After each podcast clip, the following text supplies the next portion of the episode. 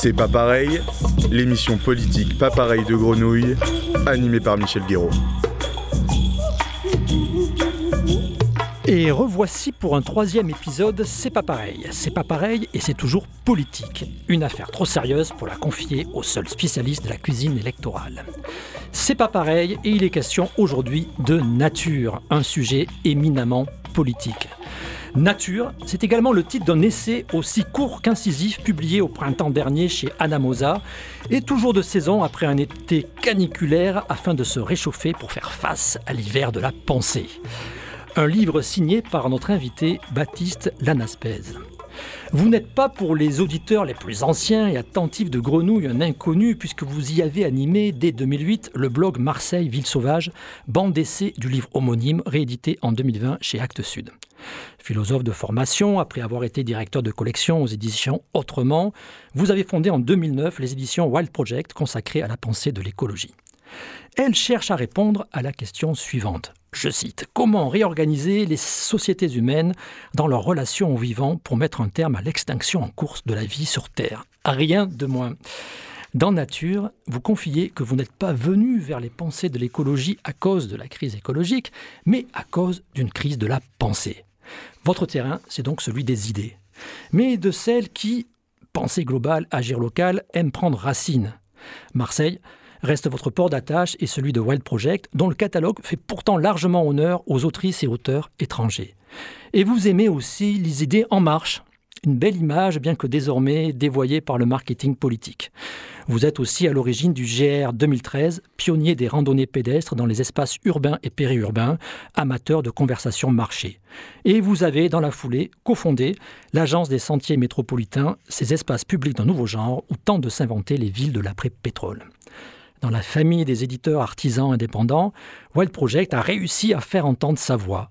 On y trouve des ouvrages de référence de la pensée écologique comme le désormais classique Printemps silencieux de Rachel Carson. Baptiste Morisot y a connu son premier succès avec Ses loups et Les diplomates, essais de philosophie animale. Et vous publiez notamment cette rentrée Plurivers, la traduction d'un dictionnaire du post-développement qui devrait aussi faire référence. C'est pas pareil, c'est politique et c'est avec Baptiste Lanaspez. Bonjour. Bonjour Michel. Donc voilà, Nature, ce, petit, petit essai. Alors comment, euh, comment ça vient de. Alors, c'est pas publié par, euh, par votre édition, maison d'édition. Alors c'est toujours curieux, non J'imagine quand on est éditeur et qu'on est publié par un confrère. Eh ben, comment ça vient? Oui, alors moi je me suis juré, j'espère que je vais tenir ma, ma promesse à moi-même. je me suis juré de ne pas m'auto-publier parce que euh, bah, c'était trop facile. Euh, de dire à mes collègues que j'avais écrit un bon manuscrit. Donc j'essaie d'éviter ça, j'espère que je tiendrai. Et puis aussi parce que quand l'éditeur dit oui à un manuscrit ou oui à un projet, ça, ça met dans une espèce d'état de, joie, de, ça crée une énergie nouvelle. Tout d'un coup, on a, c'est parfois le petit coup de confiance dont on a besoin pour se lancer dans l'écriture. Et euh, j'ai beau avoir publié euh, plus d'une centaine de bouquins en tant qu'éditeur, c'est évidemment autre chose qui se joue quand on écrit soi-même. Et donc on a besoin, enfin oui, la confiance de l'éditeur est quand même super importante. Donc quand Chloé m'a dit oui, j'étais vraiment absolument enchanté. Je me suis mis à bosser comme un beau diable pour refaire ce petit livre. Le, c'est la collection, le, mot est faible hein, de, des éditions Anamosa. Le principe est, c'est un joli principe. Il s'agit de, s'emparer, je les, je les cite, hein, d'un mot dévoyé par la langue du pouvoir de la langue au pouvoir, de l'arracher à l'idéologie qui sert et, à la soumission qu'il commande pour la rendre à ce qu'il veut dire. Donc il y a, là, voilà, c'est le principe, la nature. Donc. Alors effectivement, j'avais, en fait, j'avais, euh, j'avais, l'éditrice m'avait offert le, un livre qui était sorti dans cette collection qui s'appelait Race et qui faisait un petit peu le point sur la notion de race et c'était très intéressant parce que on voit bien que ce mot est en train de changer de sens là dans la décennie qui vient de s'écouler et que donc fallait faire un petit point sur euh, le sens de. C'est-à-dire que oui, ok, on n'a plus le droit de viser la race dans un sens biologique, ça n'a plus de valeur, ça n'a plus aucun sens biologique. Il y a eu un consensus là-dessus, mais néanmoins, ça a un sens euh, social, sociopolitique énorme et c'est à ce titre-là que la race est remobilisée. Et donc quand j'ai lu ce bouquin-là que j'ai trouvé très réussi de Sarah Mazouz, je me suis dit qu'il y avait quand même quelque chose à faire sur la notion de nature. Alors c'était un, un, très très vieux. Euh, compte que, que, je, que j'avais avec la, ma discipline de formation initiale qui était la philosophie. C'est que, voilà, euh, en fait, euh, on peut dire que d'une certaine façon, pour simplifier les choses, quand j'ai créé Wild Project en 2009, donc il y a bientôt une quinzaine d'années, euh, quelque part, c'était pour réhabiliter la notion, réhabiliter et définir et redéfinir la notion de nature.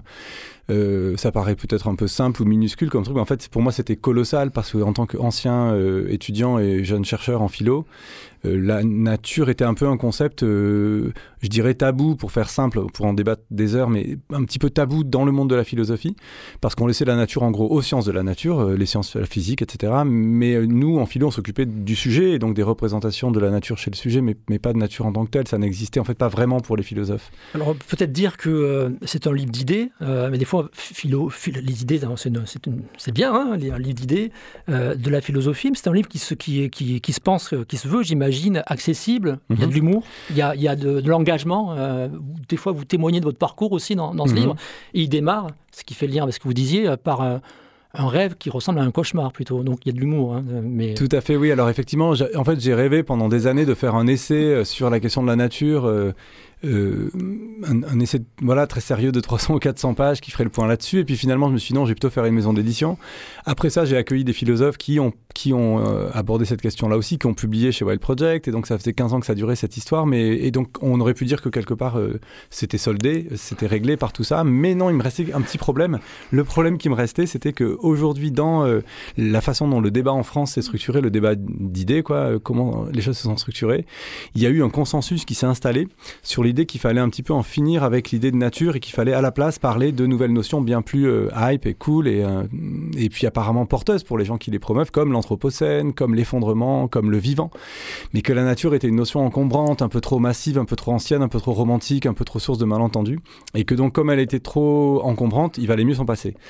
Et donc ça, ça me convenait pas du tout. C'est-à-dire que c'est une notion pour moi tellement euh, fondamentale, originaire, primordiale que en fait euh, pour moi il faut plutôt la, remettre sur le sur le ouais, sur le devant de la scène. Il faut plutôt la redéfinir la retravailler voir ce qu'elle ce qu'elle engage ce qu'elle évoque etc mais mais surtout pas ce moratoire là qui était en train d'être mis par les ténors des pensées de l'écologie donc les Philippe Descola les Bruno Latour et d'autres. Et donc il me semblait qu'il y avait derrière cette euh, ça peut paraître un peu un conflit de notions un petit peu euh, entre philosophes, mais en fait pour moi, mais pas du tout. C'était vraiment très politique dans le sens où l'escomotage de la notion de nature, je trouve, avait des graves conséquences sur des tas de trucs, parce que, pour le dire en un mot, cette notion nous vient de tellement loin. Euh, c'est une espèce d'héritage comme ça. C'est un mot qui, qui, qui est tellement ancien, tellement primordial, qu'il charrie avec lui plein de choses. C'est comme si c'était un vieil héritage encombrant dont on ne savait plus que faire, mais en fait non, dans cet héritage, il se joue des choses sur ce que nous sommes, nous.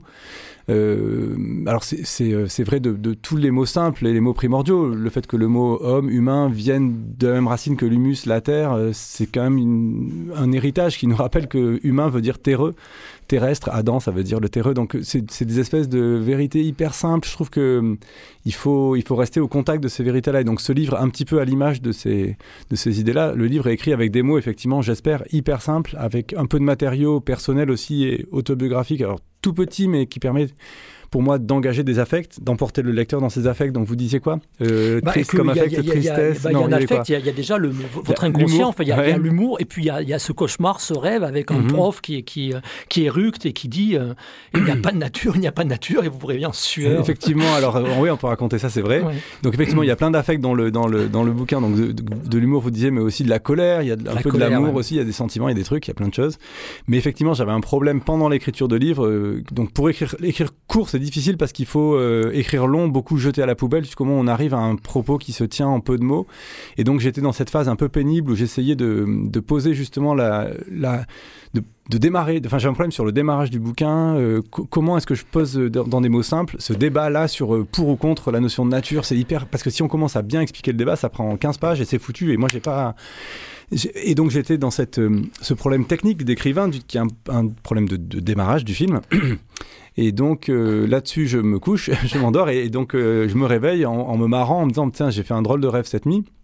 J'ai rêvé que j'étais à la Sorbonne, genre une espèce de salle un peu vétuste, avec les portes qui claquent, et où il y avait un, monsieur chauve, euh, pas, qui n'avait pas vu le soleil depuis longtemps, apparemment, pas, très, euh, pas très sexy paillette, qui, euh, qui dit, bon, écoutez, avec beaucoup d'autorité dans la voix, on était comme une classe d'étudiants, qui dit, écoutez, je pense que la nature, tout le monde est d'accord qu'on en a fini avec cette notion, on va maintenant donc passer à autre chose. Et moi, donc j'étais bouillonnant sur ma chaise en me disant, mon Dieu, mon Dieu, il faut surtout pas que j'intervienne parce que c'est pas, ça va être pas à propos.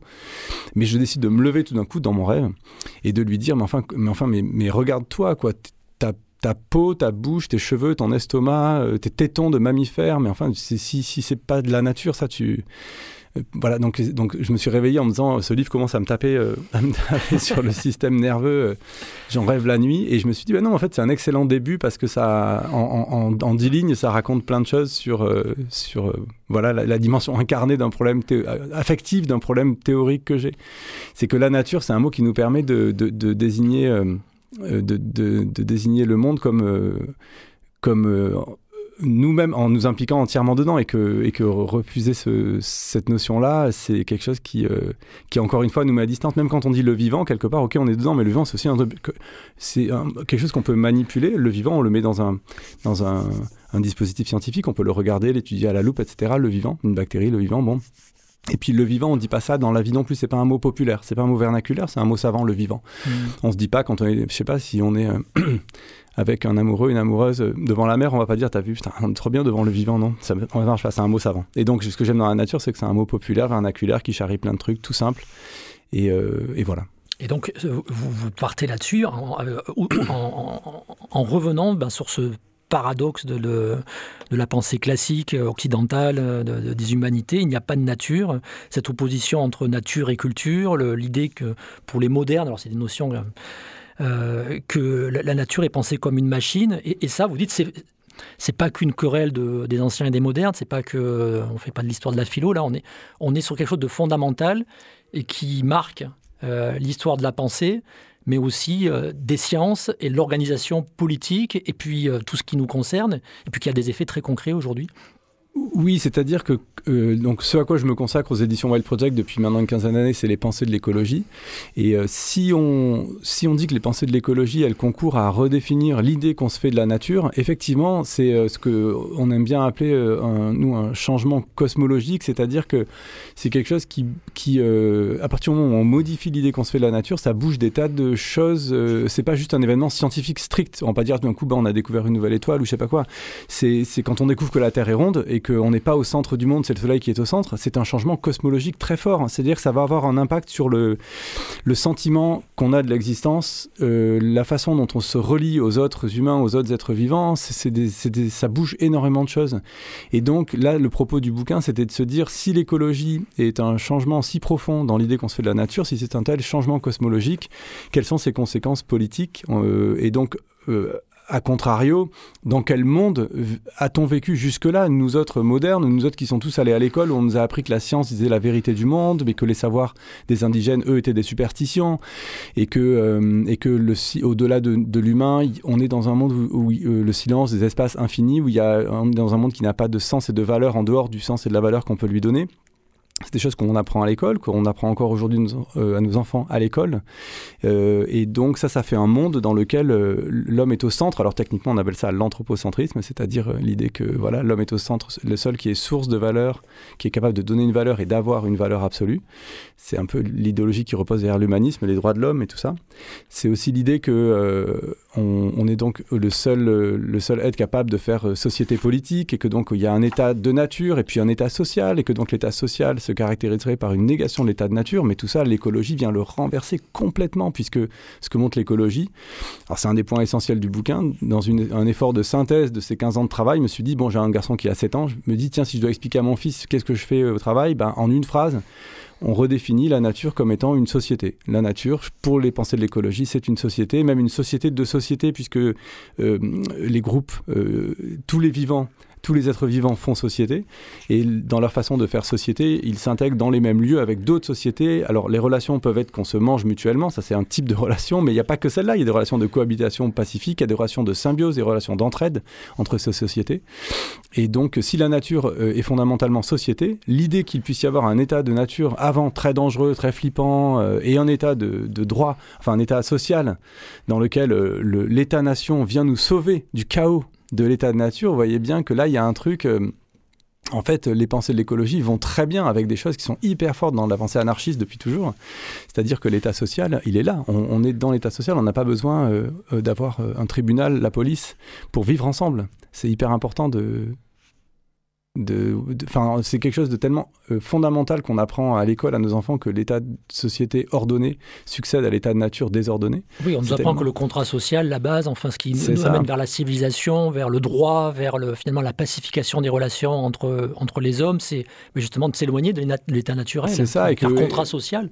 Et puis en poussant un tout petit peu plus loin, qu'en dehors de l'état de droit, euh, c'est la sauvagerie, c'est le chaos, mm. etc. Et que donc effectivement, par exemple, les, les gens qui vivent en dehors d'un état de droit moderne, un État-nation moderne, sont moins avancés dans la civilisation que d'autres. Si on imagine par exemple au Proche-Orient qu'il y a d'un côté un État de droit, un État-nation de droit moderne, et de l'autre des gens qui revendiquent pas une organisation en État-nation, par exemple Israël et Palestine, par exemple. Par exemple, je sais pas, on voit bien qu'il va y avoir euh, euh, une sorte d'avantage moral donné à celui qui s'organise en État-nation, comme s'il s'était éloigné davantage de ce dangereux état de nature auquel seraient condamnés ceux qui vivent dans un état qui serait tribal, etc. Alors qu'on voit bien que si on suit les pensées de l'écologie, si on suit ce que nous apprend l'éthologie, qui est vraiment une, des sciences les plus fascinantes parce qu'elle va loin dans l'étude du comportement animal et nous permet de montrer à quel point on avait sous-estimé l'intelligence animale, on voit qu'on peut dire que ce qu'il y a de social chez les êtres humains, c'est, c'est mais ce qu'on a de plus naturel en fait. On est, euh, on est, euh, c'est dans ce que nous avons de social que nous exprimons ce qu'il y a de plus animal en nous. C'est vraiment très il y a plein de, punchlines hein, dans, le, dans le livre. Euh, vous écrivez par exemple euh, Comment peut-on vivre dans un cosmos mort, comme des morts vivants, comme des zombies? Alors, effectivement, donc on, garde le fil de cette idée depuis le début. Donc, notre échange, c'est de dire en quoi euh, le changement de l'idée de nature va entraîner un, un, changement dans notre organisation sociale, politique et dans notre rapport intime à nous-mêmes. Effectivement, si on considère qu'on est, nous autres, êtres humains, des êtres doués de raison, de conscience dans un monde entièrement matériel, régi par la force simplement et qui n'a pas de sens, pas de valeur, pas d'âme, notamment, surtout pas d'âme, c'est très important pour les modernes que nous sommes. Euh, le, monde extérieur n'a pas d'âme, les animaux n'ont pas d'âme, euh, rien n'a d'âme autour de nous. Euh, dans, dans, ce, dans ce cas-là, effectivement, on est, on est assez menacé parce qu'on est une espèce. L'humanité est une sorte de refuge de sens et d'âme euh, dans un monde euh, complètement menaçant qui, qui, est, qui est dénué de vie. Et donc, ça nous met dans une posture aussi assez défensive à l'égard de la nature.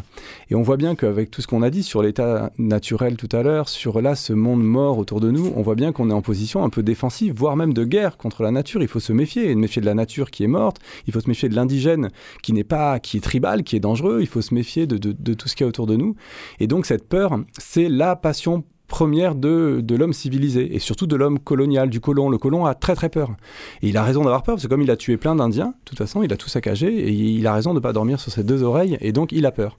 Et d'ailleurs, la pensée politique moderne naît avec Hobbes sur l'idée que la passion politique première est la peur et qu'il donc faut faire des États-nations, il faut une, une, une, un droit de l'État à user de la violence exclusive pour, euh, pour, euh, pour rendre possible la vie humaine en commun. Et l'homme est un loup pour l'homme, donc voilà, et donc cette, histoire de, cosmos mort autour de nous, effectivement, comment est-ce qu'on comment est-ce qu'on peut être euh, pleinement vivant dans l'idée qu'on habite un cosmos qui lui-même est, entièrement matériel et mort? C'est vrai que c'est c'est compliqué de soutenir par, par nous-mêmes, dans notre seule humanité, notre vie dans un cosmos qui, qui la menacerait en permanence. Alors vous, vous êtes allé justement euh, vous nourrir de, pensées. Euh, alors, faut avoir m'excuser la, prononciation. Euh, je pense, je pense à la, vous, vous citez Imanashi euh, Kinji, c'est ça? Imanishi, oui. Ah voilà.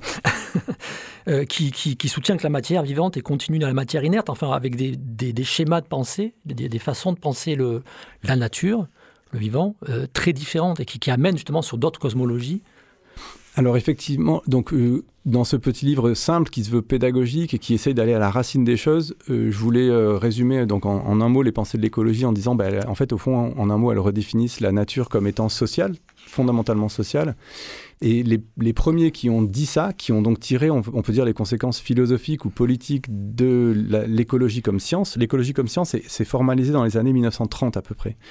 Et donc ceux qui ont dit ça, c'est dans les années 1930, et il y en a un qui est très connu, qui est américain, qui s'appelle Aldo Leopold, mais il est tellement maintenant identifié et connu que ça m'intéressait moins de le représenter parce qu'il a été déjà très très très mobilisé. Et à la même époque, au Japon, il y a un type qui m'intéressait encore plus. J'adore Aldo Léopold, mais il y a un type qui m'intéressait encore plus parce qu'il était à la fois écologue, donc euh, au, sens de l'écologie, au sens de la science occidentale moderne, de, l'écologie scientifique, et en même temps, il revendique un héritage japonais traditionnel, shintoïste, animiste, Et donc dans un livre qui s'appelle Le monde des êtres vivants en 1941, donc c'est un livre super euh, fondateur parce qu'à l'époque euh, un écologue qui tire les conséquences, un écologue japonais qui tire les conséquences philosophiques de cette nouvelle science qu'est l'écologie, c'est un événement, euh, voilà, c'est une aube de quelque chose. Et donc dans ce livre, il, dit très précisément qu'il veut, il veut concilier sa conception animiste japonaise de la nature avec les apports scientifiques de l'écologie qui lui semblent justement prouver, établir la, la, vérité de ce savoir traditionnel japonais. Et donc, lui, il dit, je vais redéfinir dans ce titre l'idée que je me fais de la nature. Et donc, effectivement, pour lui, la nature est un reste géocentré. On peut, on peut pas centrer la nature sur le soleil parce qu'en en fait, on, a, on est des sujets connaissants qui avons les pieds sur Terre. Donc, c'est sur la Terre que ça se passe. C'est un phénomène fondamentalement vivant. Et il essaie de montrer qu'en fait, que on a tendance chez les Blancs, chez les Occidentaux, à penser que la vie est un miracle qui se produit sur un fond de matière inerte. Donc ça, on apprend ça à l'école. Mon Dieu, quel miracle À un moment, dans une soupe primordiale, la vie est apparue dans un monde inerte et dénué de vie. Ce qui est d'un point de vue, d'un point de vue religieux, très euh, incroyant, parce que ça veut dire que l'univers serait mort sans, sensibilité, sans âme, et que tout d'un coup, la vie, miracle, de la matière, de la physique, de la chimie serait apparue. Et ce que dit Manish simplement, c'est on peut aussi tout aussi bien, tout aussi librement, il fait pas une démonstration scientifique, il dit attendez, c'est un préjugé. On peut aussi tout aussi bien penser que la matière inerte est un cas particulier de la matière vivante et qu'on vit dans un cosmos qui est vivant. Rien ne nous interdit de penser ça. Et donc, c'est simplement c'est un renversement cosmologique qui nous rappelle cette il nous rappelle juste que la modernité, les idées fondamentales de la modernité sont des préjugés. Des préjugés adossés à la science rationaliste, à la mise en œuvre du capitalisme, à la mise en œuvre de la colonisation qui sont simultanées. Et vous pointez alors vraiment euh, à plusieurs reprises cette idée-là, c'est-à-dire que cette idée de, nature morte, elle est, euh, elle est finalement très spécifique, très géolocalisée, euh, occidentale. C'est l'homme, c'est, porté par ce que, vous nommez l'homme blanc. C'est ça. J'essaie là aussi de renverser la charge de la preuve, de renverser l'édifice, c'est-à-dire que normalement on, est euh, entre modernes, en train de dire c'est extraordinaire, il y a des euh, endroits, il y a des sociétés dans le monde, des collectifs qui sont animistes et c'est, c'est vraiment génial, c'est fou, ils attribuent euh, des esprits aux animaux, ils ont des relations euh, de parenté avec euh, des animaux familiers, c'est vraiment euh, génial.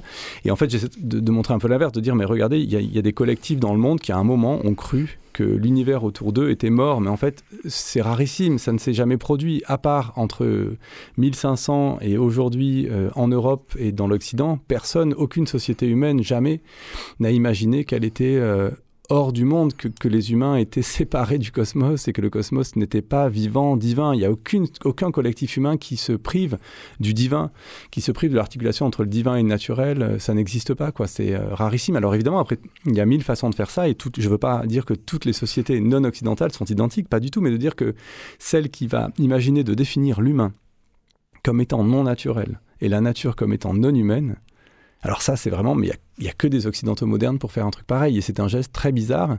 Et donc, quand on baigne dans les pensées de l'écologie, comme c'est mon cas depuis maintenant une vingtaine d'années, euh, il y a un moment où on arrive à avoir ce regard de regarder les modernes comme une tribu très bizarroïde, et de se dire qui sont ces gens euh, complètement cinglés qui euh, ont imaginé qu'on pouvait être vivant dans un monde mort, en gros, ou avoir une âme dans un monde sans âme, ou même ne plus avoir d'âme du tout d'ailleurs. Alors, c'est pas pareil, c'est politique, on le disait. Euh, la nature, notion politique, vous dites c'est c'est une, une, société de société, donc bah, faire politique, c'est faire société, donc on voit bien les, liens, mais, euh, mais aussi euh, peut-être revenir mais sur les effets dont vous parlez hein, dans, dans, dans, le livre, même si on est sur des, des choses théoriques, mais vous décrivez aussi bah, cette crise écologique, cette crise de société économique, politique, et vous appelez ça l'administration de la mort, c'est-à-dire que ce modèle occidental qui, prolonge selon vous bah,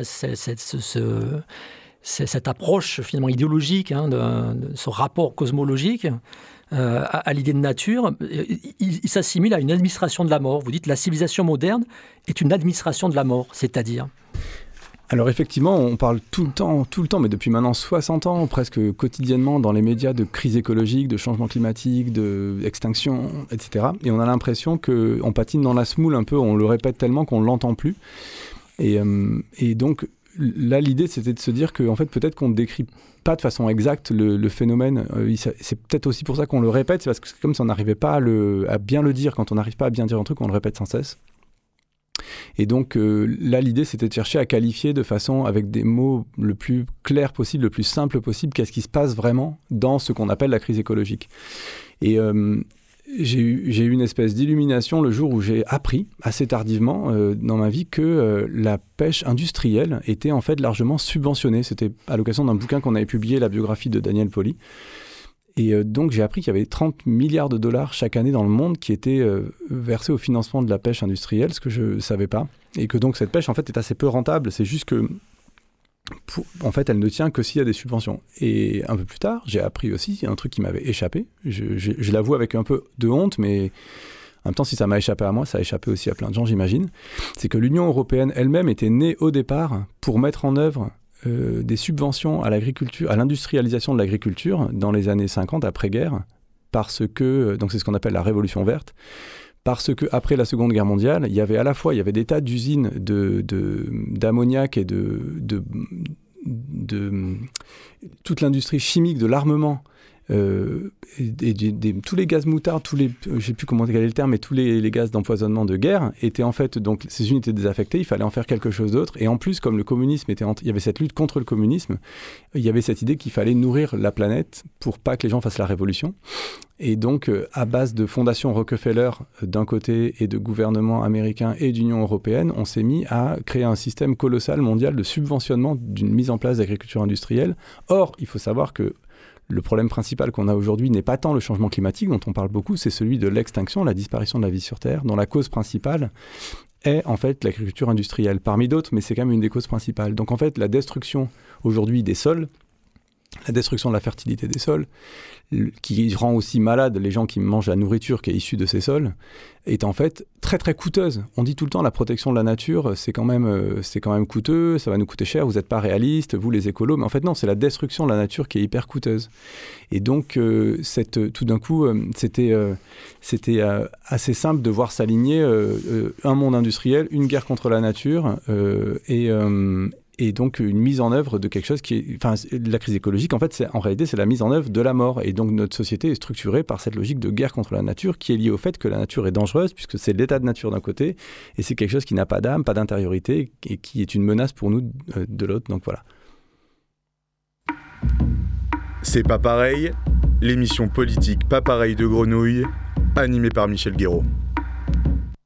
C'est pas pareil, c'est aussi en chanson et notre invité, Baptiste Laspez, a choisi Gold Soul Theory.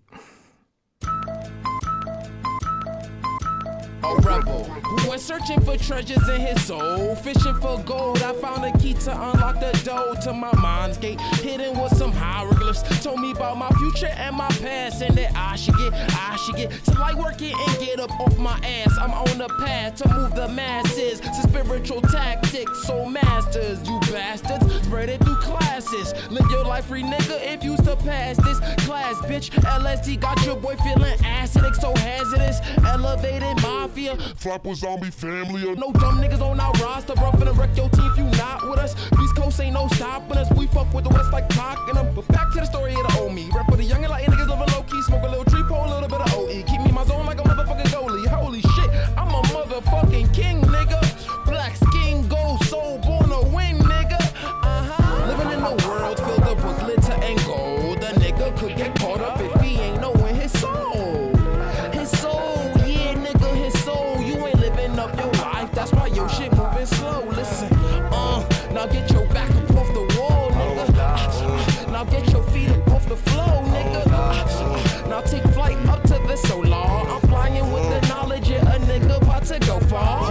Generation of generals, keep my word in my genitals. Gender roles, nigga, I'm God as far as gender goes. Sell my soul, never I'm gold. Word to Gianni Golly, I be trying me highly, I doubt. Winning is likely, sorry, sorry. Pat Rally, I'm strapped with jalapeno raps. Mandingo sack your bitch, be loving that, but fuck that. AK to save you, elevate your brain the greater. Spread that knowledge, keep your sober, skip that toe. We done did hard labor for that golden acres. Make them haters meet they maker, cause they pose and fake it till they make it. So ungrateful to the OGs. OJ's got them on, sipping on some OE. Oh, freak in a skirt, pom pom, shove it up for a dime. Time to set her soul free. Freeze, repeat, rewind. Back to the time I was blind. Never, I'm always inclined. The third eye recognize since the young in the indigo that's inside. Show my signs as the early bird. Word I want was mine, mine. Living in a world filled up with glitter and gold. The nigga could get caught up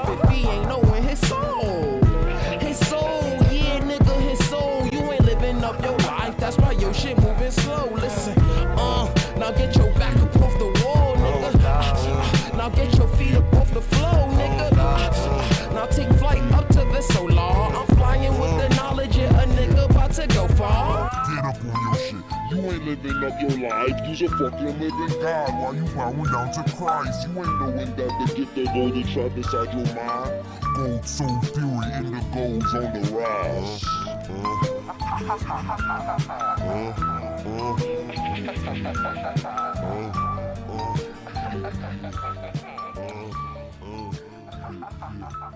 Un rebelle qui est allé chercher des trésors dans son âme. Pourquoi euh, cette chanson? Alors d'abord parce que je l'adore. Et je l'écoute souvent. euh, et c'était la principale raison. Après, j'ai cherché après, est-ce qu'il y avait un lien avec ce qu'on racontait? Pas forcément, et c'est pas très grave, mais juste si. Enfin, l'idée de la chanson, c'est un peu une idée euh, alchimique d'ailleurs, de la, qui, qui résonne avec la tradition alchimique, c'est de dire que l'or est dans notre âme. Et, euh, et que c'est cette et que donc euh, il parle de, de clés à trouver, de hiéroglyphes, de choses à explorer, de pays intérieurs. Et euh, ça, en fait, ouais, ça, il y a un truc qui me bouleverse dans cette chanson sur euh, la Ouais, un truc lié à la découverte de soi, aussi à l'affirmation en anglais de l'existence de l'âme, qui, euh, en anglais, forcément dans le monde de la musique, soul, ça renvoie aussi à une tradition musicale, euh, qui est indémêlable d'une tradition euh, intellectuelle, culturelle, spirituelle, hyper forte, qui est hyper revendiquée aussi, reprise par le hip-hop, qui est hyper forte chez IAM aussi. Enfin, il y a, voilà, la soul, c'est à la fois la musique et l'âme, et tout ça à la fois. Et puis voilà, je trouve cette chanson bouleversante. Alors bon, je, moi, je rebondis dessus aussi sur une idée qui, qui, est, qui est pas forcément attendue euh, et sur laquelle vous insistez. Alors encore une fois, il y a un côté, le bouquin est là aussi pour faire réagir, interpeller, et euh, vous avez des mots forts aussi sur euh, cette foi totale dans l'absence de foi qui marquerait la, culture occidentale. Et vous écrivez l'athéisme tonitruant signale l'orgueil moderne. Et vous parlez d'âme, ce qui n'est pas toujours bien vu ou bien admis au, au niveau de la pensée critique et de la famille politique qui peut être la vôtre.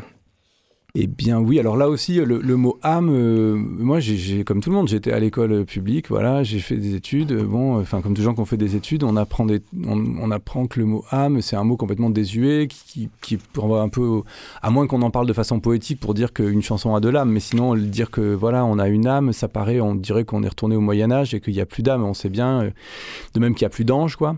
Et euh, jusqu'à un certain point, ok, on peut s'en passer, on peut parler de conscience, on peut parler d'inconscient, on peut parler de, je sais pas encore quoi, de psychisme et tout, mais il y a un moment où, euh, il y a un moment où, la disparition de cette notion, moi, m'a posé vraiment problème en fait. Ça me convenait plus le fait de pas. Alors quand euh, je dis âme, je dis pas forcément l'âme selon la conception catholique vaticanaise du truc, avec quelque chose qui va euh, ensuite rejoindre je ne sais quel paradis, mais simplement l'existence d'une réalité non matérielle en nous qui nous est donnée.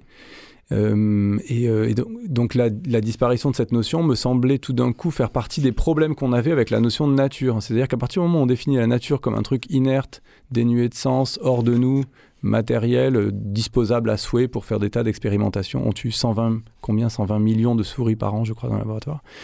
Euh, tout d'un coup, je me suis dit, attends, attends, euh, on- donc maintenant on a des gens qui vont, on- on- en Occident, on a des gens qui prennent de l'ayahuasca et qui vont euh, faire de l'animisme pour aller trouver l'âme dans les objets, les trucs autour de nous. Je me suis dit, il y a quand même un le problème qu'il y a autour de la disparition de la notion d'âme n'est en fait pas sans lien avec le problème qu'on a de la définition de la nature comme une entité purement matérielle.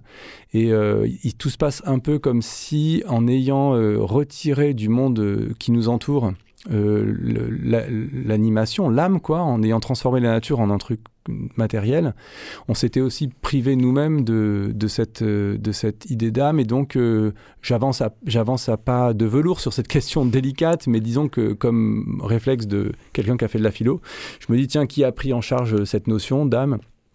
Et il y a quand même, euh, alors évidemment, c'est plus encore qu'en philo, dans le domaine de la psychanalyse que ça s'est passé, puisque l'intégration de, tout- de toute la partie inconsciente de notre vie euh, euh, mentale euh, et émotionnelle enrichit vachement la notion d'âme par rapport simplement à la conscience. Et il se trouve qu'il y a quelqu'un au XXe siècle qui a passé entièrement toute sa vie à, explorer l'idée que la modernité était le déni d'âme et qu'il fallait donc et que ça nous rendait complètement névrosés et que pour guérir cette névrose il fallait euh, trouver les chemins vers notre âme, c'est Jung, Carl Gustav Jung, qui est donc un grand partant, provenant de, toutes les religions, quelles qu'elles soient, dans l'idée que euh, se, couper de notre âme, c'est euh, enfin la définition qu'il donne de la névrose, lui, le fait d'être névrosé, angoissé, pas bien, déprimé, en burn-out, ce que vous voulez, c'est simplement d'être coupé de sa propre âme.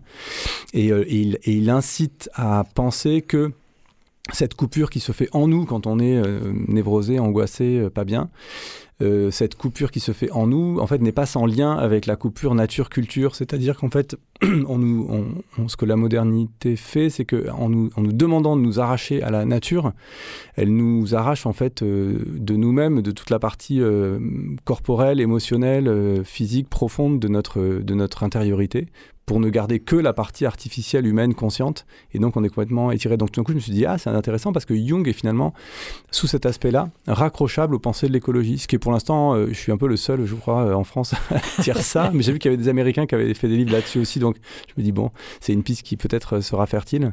Et en tout cas, oui, c'était surtout cette idée de se dire, avant d'aller chercher les âmes dans les toucans, comme les hachoirs en Amazonie, peut-être qu'on pourrait simplement retrouver notre âme propre à nous, nos propres traditions, nos propres mystères chercher en nous par-dessous la croûte consciente et moderne euh, des héritages qui resteraient là Alors parce que vous citez euh, euh, Jack Forbes, on prononce comme ça, historien powhatan, hein, qui, qui, dit que, qui parle d'une maladie mentale hein, contagieuse à propos des de, qui, qui, qui, gangrenerait l'Occident, la, la, psychose wetiko, enfin une espèce de cannibalisme. je ne sais pas là, si, si, on peut réattirer clairement mhm. et expliquer ça rapidement, mais alors Jack Forbes est donc un historien américain qui est considéré comme le fondateur des études amérindiennes.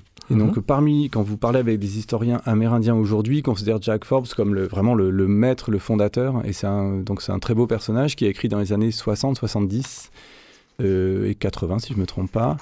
Et euh, en fait, ce que dit euh, Jack Forbes, c'est que le, l'histoire est évidemment toujours racontée par les vainqueurs, mais lui, comme il fait partie d'une nation qui s'est, euh, donc les, nations euh, amérindiennes qui se sont effondrées, qui ont été détruites depuis 400 euh, ans, méthodiquement par un génocide mené par les Amérindiens, il apporte un point de vue sur l'histoire qui est un petit peu effectivement différent du, point de vue triomphant de la, modernité et du progrès, parce que ce que nous on appelle modernité et progrès pour lui, ça a été simplement la disparition de son peuple. Et, et donc, il, il renverse le, le, stigmate du cannibalisme parce que effectivement chez les chez les occidentaux l'idée que les, les, peuples indigènes étaient cannibales c'était un truc qui revenait et sauvage c'était un truc qui revenait. Et donc lui il, dit que donc dans sa langue cannibale se dit wetiko c'est celui qui s'approprie la force d'autrui. Et il dit des wetiko c'est des gens donc euh, malades qui sont euh, dans euh, dans l'agression le viol l'insensibilité l'appropriation de la force d'autrui. Il dit chez nous ça a toujours existé les wetiko on les mettait sur le, on les mettait au banc de la société, on les mettait plutôt sur le côté. Et il dit alors que plus une, plus une société devient impériale, plus elle est marquée par l'impérialisme, plus elle va être gouvernée par des gens qui sont en fait atteints de cette maladie euh, mentale Wetiko et qui donc, euh, comme ce sont eux, imaginez que l'empereur soit Wetiko, bah, les sous-empereurs vont être vachement Wetiko aussi et les sous-sous-empereurs aussi. Et donc plus on est Wetiko, plus on va être près du pouvoir. Euh, et, donc, euh, et donc, selon lui, donc, on a affaire avec euh, ce truc avec ce qu'il appelle une pandémie psychique, c'est quelque chose qui se transmet, parce que celui qui est victime de viol, celui qui est victime de mauvais traitements va pouvoir avoir tendance à les reproduire éventuellement. Et donc, euh, et donc il, euh, il, il pointe cette pandémie psychique comme, le, comme un des faits euh, structurants de la, du colon moderne. Mais lui, il a vécu ça dans sa chair. C'est-à-dire, c'est un point de vue aussi, c'est un point de vue d'un historien qui est de l'autre côté de, de, du génocide. Et donc, il me semblait que c'était intéressant. On parle toujours de la modernité de l'Occident, mais là, c'était intéressant de regarder la modernité de l'Occident du point de vue de celui qui en a été victime directement. Ça, c'est une idée hein, qui revient, qui, que vous mettez de plus en plus en avant, cette idée qu'une lutte écologiste conséquente est forcément décoloniale et inversement la conjonction de, des luttes écologistes et mhm. décoloniales pour vous est de plus en plus centrale. Alors oui, ça c'est un point pour moi super important et qui est même, je dirais, à la jeunesse du bouquin. Et ça peut nous amener aussi, on va faire la passerelle vers, plus vers plus rivière. Mais il faut que j'en dise un mot quand même, un tout petit mot, parce que c'est vraiment c'était l'idée centrale. En fait, euh, j'ai été amené à m'intéresser aux questions décoloniales après m'être intéressé aux questions écologistes Euh, et euh, de façon, à la base, euh, dans ma tête, c'était un chemin différent, c'était une autre question qui s'ouvrait. Et dans la vie politique, sociale qui est la nôtre, les groupes militants des questions décoloniales ne sont pas les mêmes que les groupes militants des questions écologiques, bien souvent. Et d'ailleurs, même des fois, ils se regardent en chien de faïence. Il n'y a pas d'alliance évidente entre ceux qui luttent pour la race et ceux qui luttent pour la protection de la nature. C'est pas forcément les mêmes, les mêmes groupes. Or, il m'est apparu à un moment, en réalité, que ces deux, euh, si on prend l'écologie dans un sens assez profond et radical, comme ce qui est le cas aux éditions Wild Project, dans un sens cosmologique, comme changement de cosmos vraiment, en réalité, il ne pouvait pas y avoir d'écologie qui serait réellement euh, non décoloniale. On ne peut pas avoir une écologie coloniale. Alors vous allez me dire, oui, mais les parcs nationaux, typiquement, c'est un truc qu'on fait en Afrique, c'est typiquement. Oui, d'accord, mais alors ça, c'est à ce moment-là, c'est pas de l'écologie. C'est-à-dire que si on prend l'écologie comme euh, la transformation du cosmos moderne, qui, du coup devient un cosmos, si on bascule dans un univers qui devient fondamentalement vivant, habité, qui est défini comme social de part en part, euh, en tout cas de l'univers terrestre, euh, à ce moment-là, on ne peut plus euh, regarder l'indigène comme faisant partie de cette nature dangereuse et matérielle dans laquelle lui serait prise, il n'aurait pas encore accédé à la civilisation, parce que du point de vue du colon moderne, en fait, quand il vient coloniser, il vient juste accompagner un processus historique fatal dans lequel l'indigène doit évoluer, soit en mourant, soit en devenant un homme civilisé et en renonçant à, son rapport organique au milieu dans lequel il se situe. Et donc, euh, on voit bien que si on, si on en finit avec cette idée d'une nature morte, qu'il faudrait civiliser, qui, contre laquelle il faudrait guerroyer, etc., si on en finit avec l'idée de cette nature morte, ça, ça enlève à la colonisation euh, toute sa justification métaphysique, je dirais. On ne peut plus.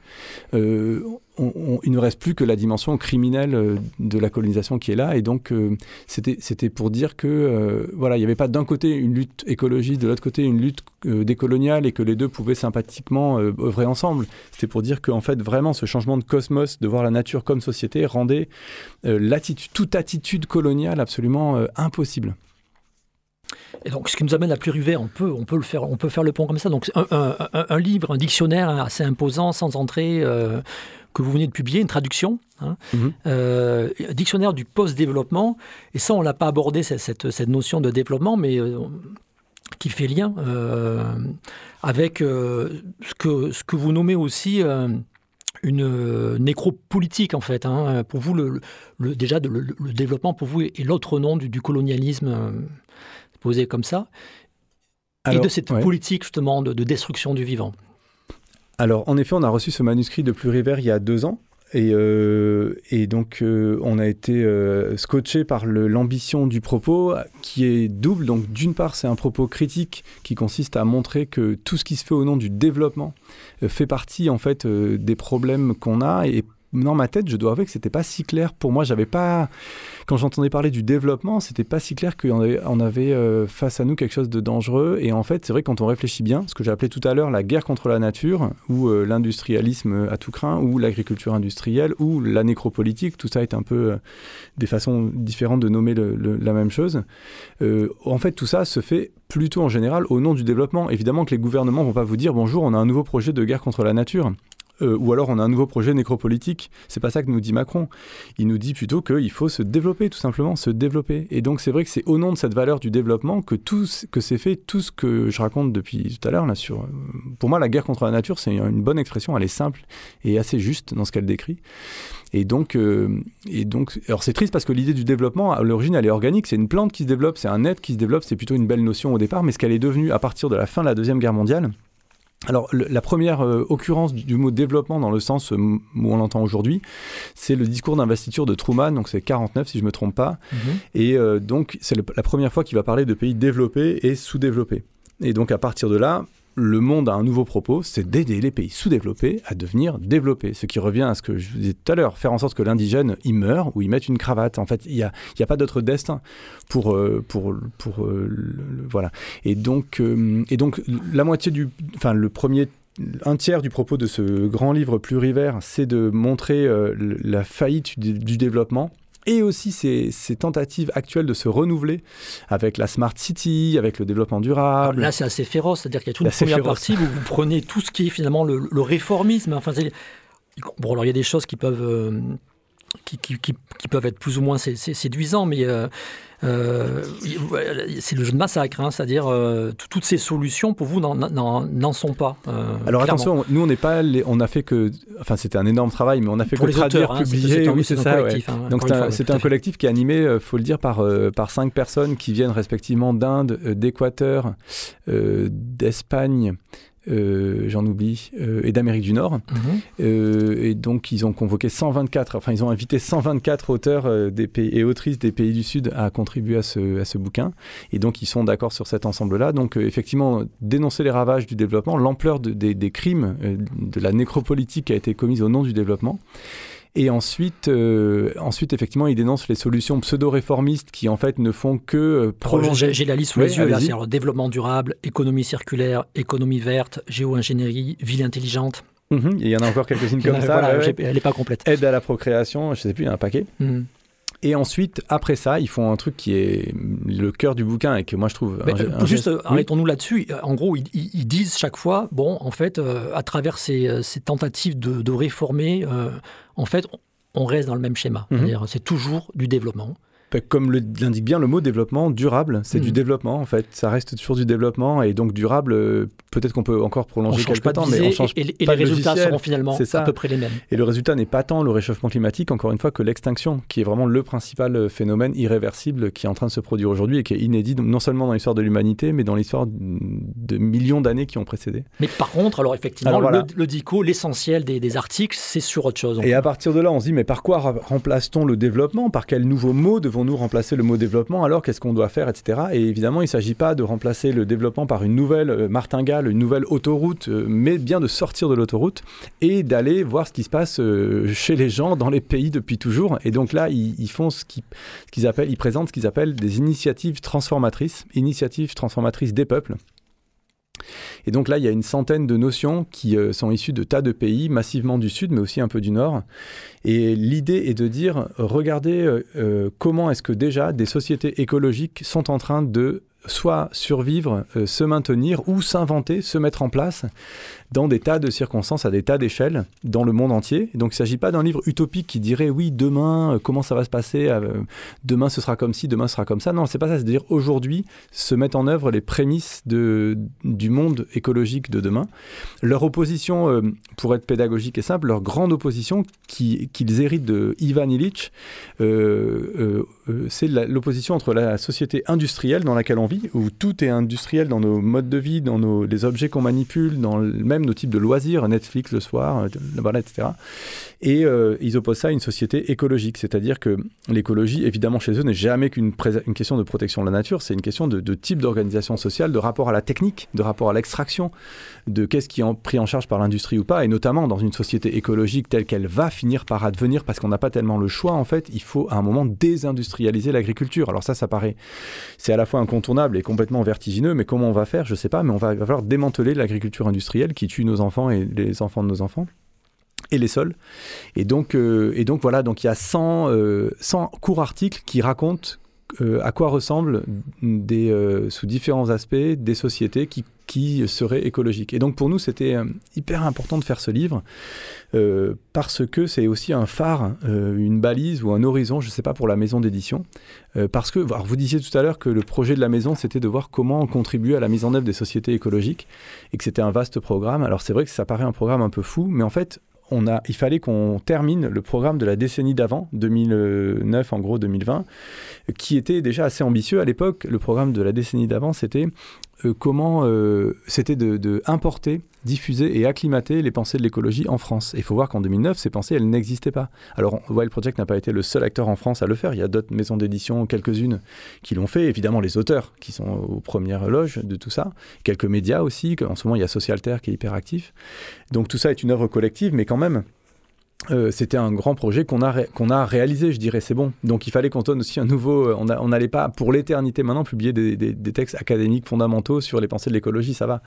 Et donc il fallait maintenant voir la mise en œuvre de tout ça. Et donc, sauf que quand on a lancé ce programme de euh, contribuer à la mise en œuvre des sociétés écologiques de demain, on n'avait pas... On n'avait pas c'était un programme de recherche aussi pour nous et plurivers et un peu notre première borne, euh, notre premier pro- un programme affiné, on va dire, de ce à quoi ce à quoi ça pourrait ressembler Alors plurivers, on l'a peut-être pas dit, mais c'est une, c'est une expression qui, qui vient de la, des apatistes hein, et euh, qui, qui radicalise l'idée qu'un autre monde est possible. Eux, ils disent plutôt d'autres mondes au pluriel sont possibles et existent et sont possibles et ils doivent coexister. Et on revient à cette idée, de- vous parliez tout à l'heure de société des sociétés, Mhm. de ce pluralisme de, des solutions. Alors, pour, l'édition française, on a bossé. la traduction a été réalisée de façon bénévole par 25 personnes, issues beaucoup de chez Attac. Euh, et tout ça a été orchestré par un philosophe de l'écologie français qui s'appelle Fabrice Flippo, un philosophe politique qui est très chouette, qui bosse depuis une vingtaine d'années sur ces sujets-là. Et euh, lui- il dit que le pluriversalisme, donc qui, clairement qui est une réponse à l'universalisme, c'est euh, euh, à ça que ça vient objecter quelque chose, que pour lui, le le pluriversalisme, c'est une forme radicale de pluralisme politique. Mais effectivement, c'est pas un pluralisme qui est fait par le monde occidental dans lequel on viendrait tolérer des minorités raciales ou sociales. C'est un pluralisme radical, fondamental, qui, euh, qui oblige à ne plus avoir de point de référence. C'est-à-dire que Fabrice Lipo parle de ça vraiment très bien. Il dit par exemple, dans Plurivers, il y a des valeurs communes qui sont très fortement revendiquées, qui sont parfois des valeurs modernes. Par exemple, l'émancipation. Dans Plurivers, euh, c'est une valeur qui traverse tout le bouquin. C'est pas le, pluri, le pluriversalisme, et ce livre Plurivers n'est pas un livre relativiste qui dirait à chaque pays ses valeurs, euh, chacun selon euh, ses normes et ses lois. C'est pas exactement ça. Il y a des valeurs revendiquées. Le féminisme est une valeur très revendiquée, l'émancipation aussi. Mais ce que je voulais dire juste pour finir, Oui, pardon, oui, ce brin d'idée, c'était que euh, même si cette valeur d'émancipation est revendiquée, elle n'est absolument pas pensée à aucun moment comme un truc qu'aurait inventé l'Occident et qu'on allait expliquer aux Indiens. Et que donc, quand on arrive euh, dans une perspective pluriverselle, euh, mettons en Inde, en- avec cette idée d'émancipation, le premier geste qu'on va faire, c'est comment ça se dit en Inde et comment vous le faites? Parce que nous, on a conscience qu'on ne le fait pas si bien que ça. Et donc, euh, et donc c'est ça qui est très beau dans cet édifice, euh, dans ce livre Monde complètement hors norme, c'est que finalement on bascule dans un problème de tout devient un problème de traduction au sens littéral parce qu'il faut traduire émancipation dans plein de dans plein de, langues différentes, mais de traduction dans la mise en œuvre aussi. Et donc, euh, et donc c'est pour ça que c'est un pluralisme radical, mais qui fait fond sur des quelques valeurs communes. Voilà, qui fait qu'on n'est ni dans l'universalisme des Lumières, ni dans le relativisme total. Ce qui répond à des angoisses peut-être un peu franco-françaises, mais c'est-à-dire dès qu'on parle de communauté, on, craint le communautarisme et, et dès qu'on a un regard critique sur l'universalisme à la française et, et toutes les grandes valeurs, les lumières, etc., Exactement. Et on a peur ouais. de finalement d'un obscurantisme et d'un renoncement peut-être à, ce qui ferait les communs en fait. Euh, Exactement. Et c'est précisément pour répondre à la question que vous avez posée que Fabrice Flippo avait justement euh, avancé cette belle idée que le, que le pluriversalisme n'était ni de l'universalisme ni du relativisme. Alors le temps va nous manquer, on a dit c'est une Ouais. somme pour aborder les 100 articles, mais peut-être quand même vous avez utilisé, posé le mot féminisme et, et c'était très présent dans Nature, on l'a pas dit, et puis c'est présent dans, dans Pluriver, les autrices, mais euh, vous écriviez dans Nature, là, le- alors c'est- une citation de Vandana Shiva, je crois qu'on Mhm. retrouve dans les Pluriver, d'ailleurs passerelle, le- la mort de la nature passe par la dépossession de la puissance des femmes. Inversement, on a l'impression que euh, l'écoféminisme, les femmes, euh, une pensée et, des solutions venant des femmes sont aussi très présentes dans tout ça. Mm, mm. Euh, oui, tout à fait. Et alors, euh, dans Plurivers, euh, donc il y a, une myriade d'initiatives transformatrices, on l'a dit, mais il y a parfois des, il y a des choses, il y a des leitmotifs, il y a des trucs qui reviennent. Et notamment, il y a un mouvement qui, moi, m'avait échappé, mais peut-être que Michel, vous avez une culture militante internationaliste plus grande que la mienne. C'est le mouvement Via Campesina, Oui. que ouais, vous, vous connaissiez. Confédération paysanne, Ouais, alors, Confédération notamment en France, fait partie paysanne de... mondiale, ouais, Oui. mais qui rassemble 200 millions de paysans euh, à l'échelle mondiale en agroécologie et qui ont clairement fait du, des, des études très précises pour dire qu'on pouvait nourrir la planète avec euh, l'agroécologie. Et euh, c'est des études qui ont été envoyées euh, voilà, à la FAO. Et la FAO, je crois, depuis quelques années, commence à dire ça, sous l'influence de la Via Campesina, un mouvement qui a une trentaine d'années. Et effectivement, je pense que la question agricole est absolument fondamentale et elle me ramène au fait, je regarde la pendule en même temps, elle me ramène au fait qu'il y a un petit truc qu'on n'a pas dit qui était vachement important et qui est un peu la petite graine que j'aimerais laisser dans la poche de- des auditeurs, c'est que le, par rapport à l'importance euh, fondamentale de la question agricole dans toute cette affaire d'écologie, euh, c'est que, euh, en fait, le mot nature, étymologiquement, il vient du sanskrit donc euh, cette langue indienne, comme de toute façon, beaucoup de choses viennent de l'Inde dans, les civilisations du monde. Et euh, en fait, étymologiquement, ça veut dire euh, en latin, mais aussi dans le grec fusis, à partir duquel le mot latin été formé, ça veut dire ce qui naît, ce qui croît, ce qui pousse. C'est donc la faculté de, d'engendrer la nature. Et on est dans un monde aujourd'hui où les sols ont été détruits par l'agriculture industrielle, où les paysans n'ont plus le droit, les paysans devenus cultivateurs n'ont plus le droit d'utiliser les semences issues de leur, de leur exploitation de leur, de terre. Et, et, où la fertilité des hommes est en train de baisser en chute libre. On voit qu'à l'horizon 2050, toutes les études montrent qu'un homme sur deux sera stérile et que ceux qui ne le seront pas seront tellement peu fertiles qu'il faudra faire appel à de la PMA. Et donc c'est assez intéressant au-delà du côté absolument affligeant, effrayant et tragique, c'est assez PMA, intéressant. qui est une technique de l'agro... Euh... oui, qui vient une technique qui vient à l'origine effectivement de, de, de l'élevage. De l'élevage. Euh, même, si, euh, même si par ailleurs, voilà, ça peut aussi être une technique très utile à plein d'égards pour euh, émanciper la, famille et tout ça, mais c'est complexe. Et donc tout ça pour dire que la question des semences, la question de ce qui pousse, ce qui vit, et en fait c'est peut-être ça qui se joue au final à la fois dans cet essai nature, dans l'idée que la nature n'est pas tant le beau paysage que je vois en face de moi avec les calanques et la mer et que je prends en photo, la nature c'est cette faculté de croître, de pousser, de grandir que j'ai en moi comme les, tous les êtres vivants en, eux, question d'une affaire de graines tout ça, et des graines qui ne poussent plus, qui poussent mal. Euh, et donc c'est peut-être là qu'on voit que là, y a, lorsque, lorsque l'humanité euh, devient à moitié stérile, on voit bien que là, on est dans une problématique d'extinction d'une espèce. Euh, cette problématique nous rappelle que c'est l'ensemble des espèces sur la Terre qui sont menacées d'extinction et que là-dedans, la question des pesticides n'est pas une petite question vu qu'on a arrosé toute la Terre depuis 70 ans de pesticides. Et, euh, et donc c'est pas par hasard que Via Campesina est au cœur de Pluriver parce qu'effectivement, le premier geste d'une société écologique, certainement, ce serait de, de rendre à la, à la Terre la fertilité qui était la sienne il y a encore quelques décennies. Quoi. Alors, avant de prendre l'antenne, on savait qu'on n'aurait pas assez de temps. On voulait dire quelques mots sur Marseille en deux minutes. Impossible à faire, mais euh, on, a parlé global beaucoup. Euh, alors, cette, ville que vous disiez sauvage, maintenant vous parlez plutôt de ville terrestre, si je suis bien.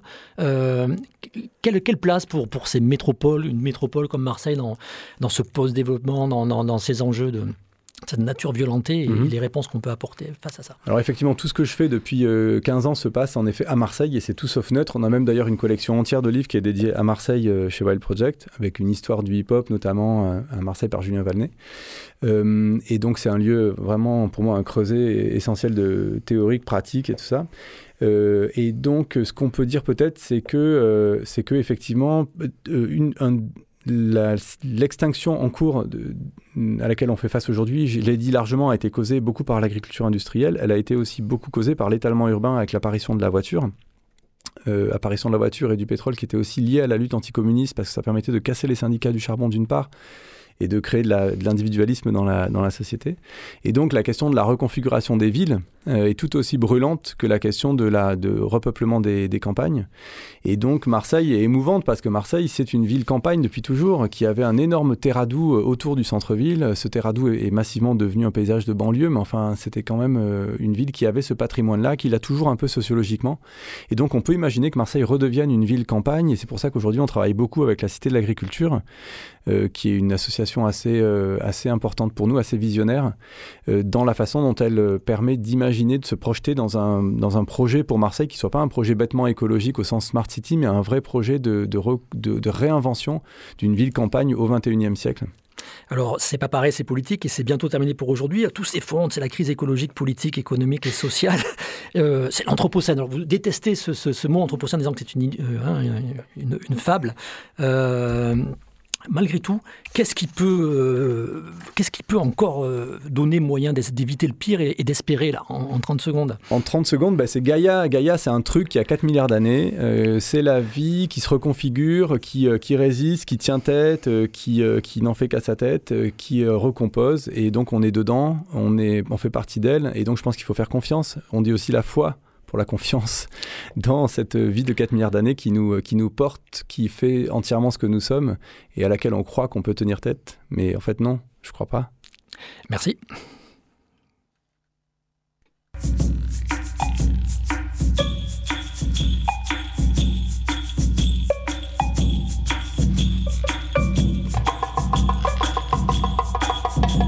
C'est pas pareil, l'émission politique pas pareil de Grenouille, animée par Michel Guéraud.